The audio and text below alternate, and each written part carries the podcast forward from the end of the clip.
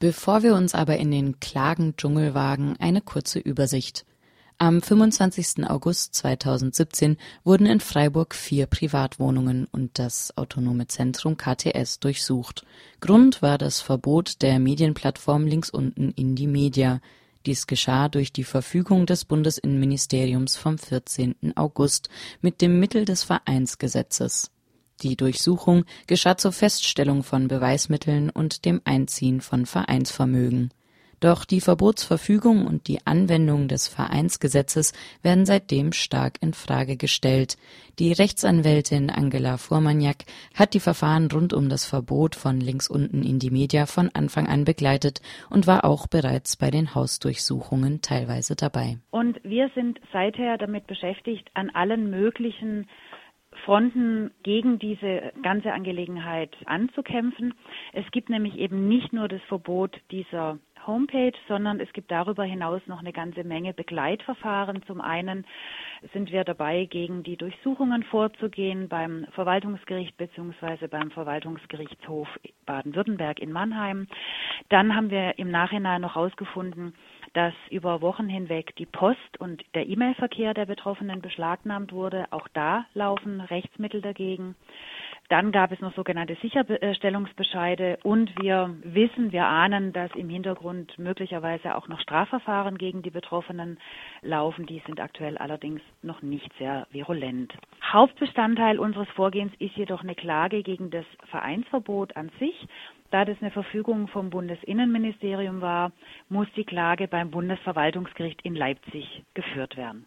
Unterdessen sind weitere Maßnahmen des Bundesinnenministeriums Gegenstand der gerichtlichen Auseinandersetzungen rund um das Verbot von links unten in die Media geworden.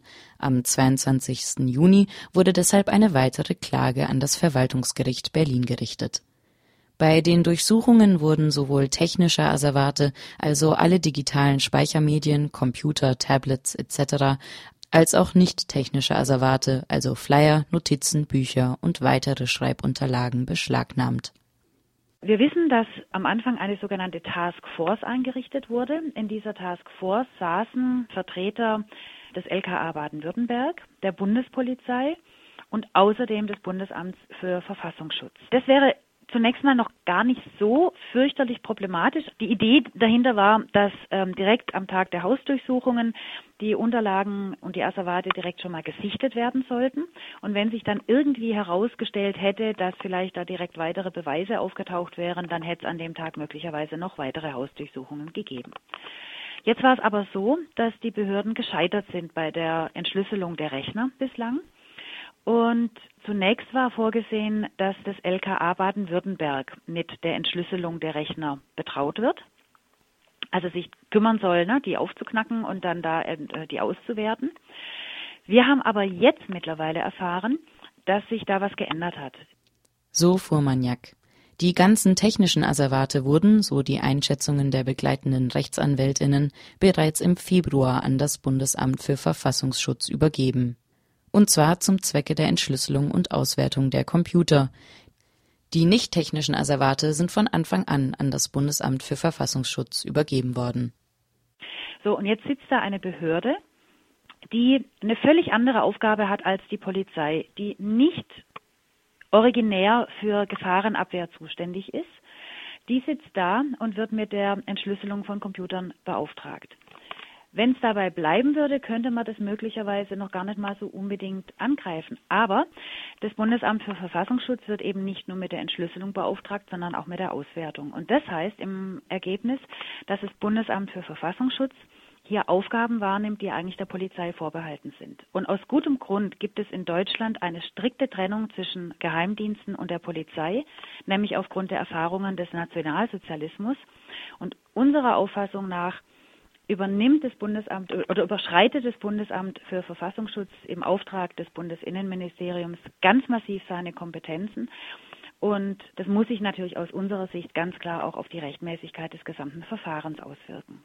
Und wir versuchen eben gerade dieses Vorgehen anzugreifen und haben jetzt ganz aktuell eine Klage gegen das Bundesinnenministerium als Herrin des Verfahrens erhoben, mit dem Ziel, diese weitere Auswertung zu stoppen und eben darauf hinzuwirken, dass das Bundesamt für Verfassungsschutz die Unterlagen sofort wieder rausgeben muss.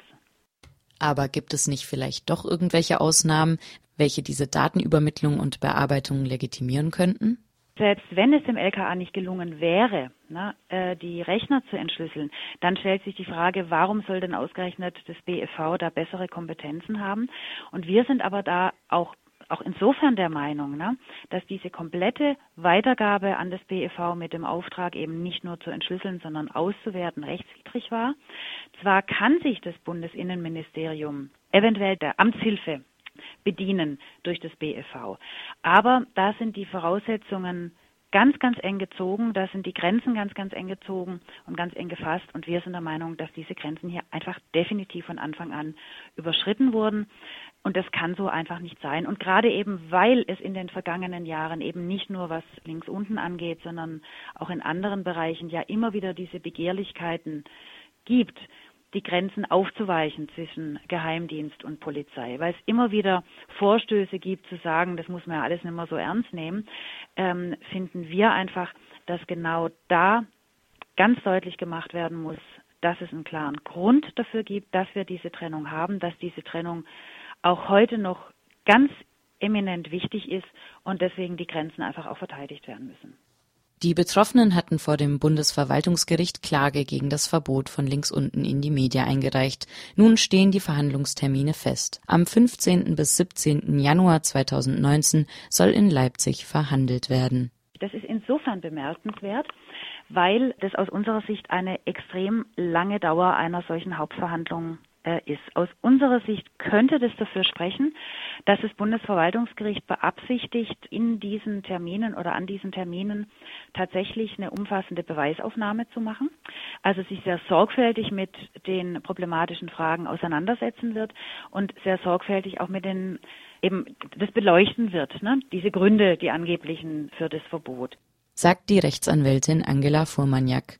In mehreren Aspekten ist das Verbot unter dem Vereinsrecht im Fall links unten in die Media zu hinterfragen. Zum einen hätte der Verein, wenn es sich nun wirklich um einen Verein gehandelt haben soll, die Möglichkeit haben sollen, selbst auf schwierige Inhalte zu reagieren. Vereine regulieren sich selbst, sprich links unten in die Media hätte die Möglichkeit haben sollen, die Inhalte, welche das Verbot angeblich begründen, zu beseitigen. Außerdem hätte nach Ansicht der Rechtsanwältinnen, wenn schon das Verbot, nicht unter dem Vereinsrecht, sondern unter dem spezifischeren Telemediengesetz angeordnet werden sollen und dazu auch nicht vom Bundesinnenministerium, sondern von der Landesanstalt für Kommunikation. Wir haben in dieser Klage ganz viele Aspekte angegriffen und einer der wesentlichen Aspekte ist in der Tat, dass wir der Auffassung sind, das Bundesinnenministerium hat diese Webseite mit der völlig falschen Rechtsgrundlage verboten. Aus unserer Sicht ist die Anwendung des Vereinsgesetzes hier nämlich rechtswidrig eben gerade weil es sich nicht um irgendeinen Hühnerzüchterverein oder sowas handelt, sondern weil es sich um Presse handelt. Auf dieser Plattform fanden Diskussionen statt, auf dieser ähm, Plattform fand Berichterstattung statt, auf dieser Plattform wurde informiert und diskutiert. Und für uns heißt es, dass ganz klar der Presse, der Begriff der Presse aus Artikel 5 des Grundgesetzes hier äh, maßgeblich ist und deshalb diese Webseite auch nach den Maßstäben des Presserechts hätte behandelt werden müssen.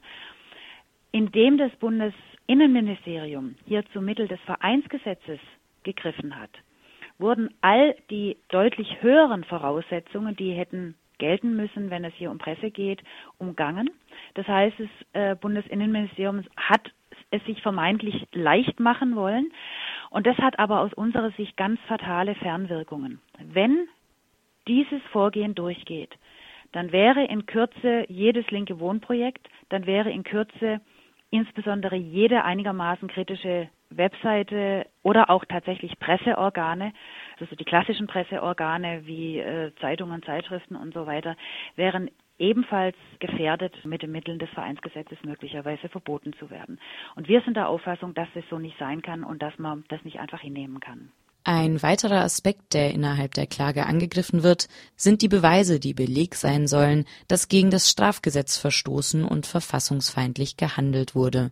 Diese Beweise seien in den allermeisten Punkten nichts anderes als Quellenangaben der Geheimdienste. Also sprich Spitzelberichte die aber nicht als solche ne, gekennzeichnet werden, wo man direkt rausfinden äh, kann, wer ist jetzt derjenige, der da ne, entsprechende Informationen weitergeleitet hat, sondern das sind ja Berichte des Führungsoffiziers, der wiederum berichtet, was ihm der Spitzel alles erzählt hat. Ne? Also sogenanntes geheimdienstliches Informationsaufkommen. Äh, Und wir sind der Auffassung, dass auf einer solchen Beweisgrundlage ein Verbot nicht rechtmäßig ja standhalten kann der Hintergrund ist, dass es natürlich überhaupt nicht möglich ist, dagegen vorzugehen. Letztendlich kann der Verfassungsschutz sozusagen alles behaupten, was er will, ohne dass es die Möglichkeit gibt, es adäquat zu überprüfen. Ne? Weil wir ja an die Spitzel nicht rankommen, weil die sich weigern, äh, ihre Quellen offen zu legen.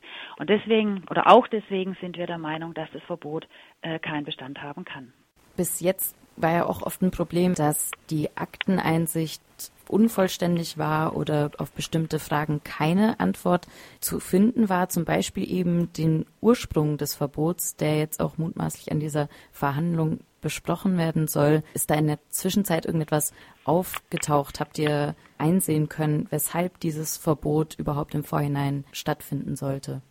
Hm, naja, also da gibt es natürlich schon Hinweise drauf, äh, was die letztendlich politischen Gründe waren für das Verbot.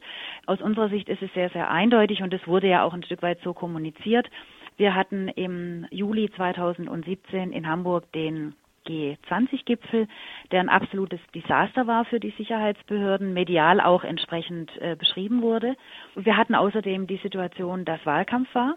Das heißt, die Behörden mussten ganz offensichtlich Handlungsfähigkeit demonstrieren, mussten irgendwie zeigen, dass sie hart durchgreifen gegen links, weil na, die Linke so insgesamt plötzlich als das große Feindbild dastand. Und ich meine, dass genau in dem Kontext das Verbot insgesamt zu sehen ist. Dazu kommt noch, dass das Bundesinnenministerium sagen konnte, auch zu Recht natürlich, dass es sich bei links unten um die relevante Informationsplattform der linken und linksradikalen Szene überhaupt in Deutschland gehandelt hat zum damaligen Zeitpunkt.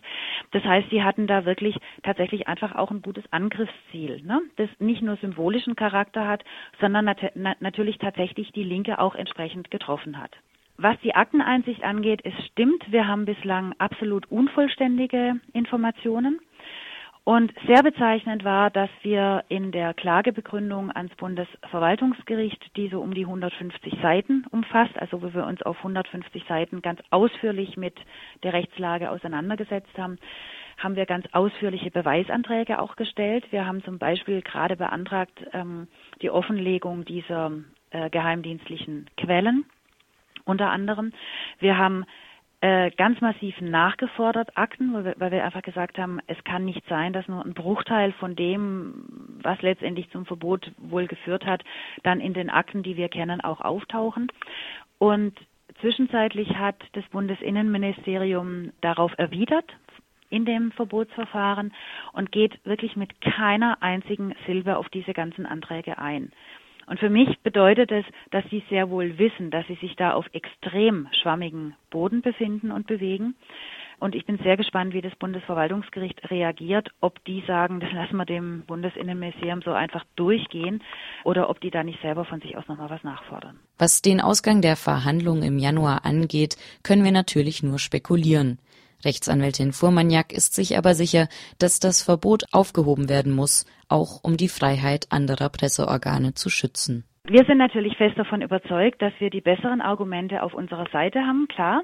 Allerdings äh, muss man dazu wissen, dass es noch ein paar formale Probleme gibt, mit denen das Bundesverwaltungsgericht uns das Leben durchaus schwer machen kann. Auch da sind wir zwar der Meinung, dass wir sehr gute Argumente haben, äh, um diese formale Hürde überspringen zu können. Aber letztendlich weiß man es nicht. Und ich glaube, wir dürfen auch nicht vergessen, dass das Bundesverwaltungsgericht sich in anderen Verfahren gegen verschiedene Organisationen jetzt nicht unbedingt als Hort des Fortschritts und der Liberalität äh, erwiesen hat.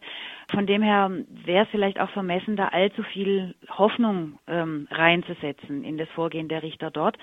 Aber wir sind der Auffassung, äh, dass es darauf ankommt, ähm, wirklich das zu tun, was wir tun können, vor dem Hintergrund, dass wir der festen Überzeugung sind, wenn die Behörden im Verbotsverfahren gegen links unten mit dieser Argumentation durchkommen, dann müssen bald die nächsten Projekte damit rechnen, ebenfalls mit den Mitteln des Vereinsgesetzes verboten zu werden. Und dem gilt aus unserer Sicht einen Riegel vorzuschieben.